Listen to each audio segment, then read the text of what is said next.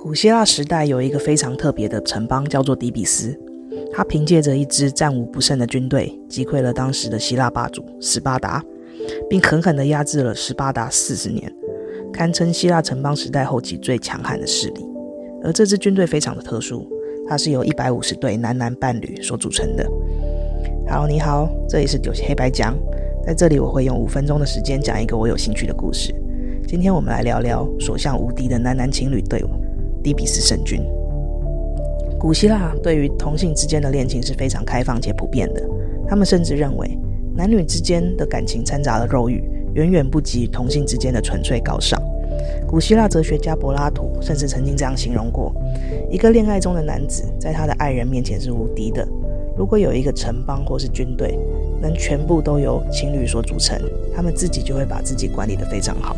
因为每个人都不会想在爱人面前表现出丢脸的样子，而且当爱人置身在危险之中，没有人会抛下不顾，因为爱情会激发出人身上最良好的品质。柏拉图所形容的这个完美的军队，在底比斯将军伊巴密隆达与高吉达斯这对情侣的手上获得了实现。他们经过层层的筛选，从各个军团里挑选出一百五十对贵族出身、彼此相爱且作战经验丰富的情侣。这一百五十对恋人成为了底比斯的精英先锋部队。很快的，这支精英部队有了证明自己的机会。刘克特拉战役，刘克特拉战役在历史上是一个罕见以少甚多的战役。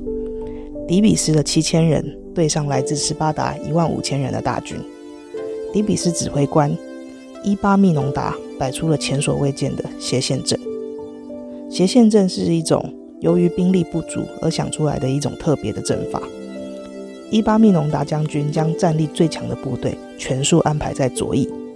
当战斗开始时，左翼便用最快的速度冲向前方，而被削弱的右翼便尽可能往后退。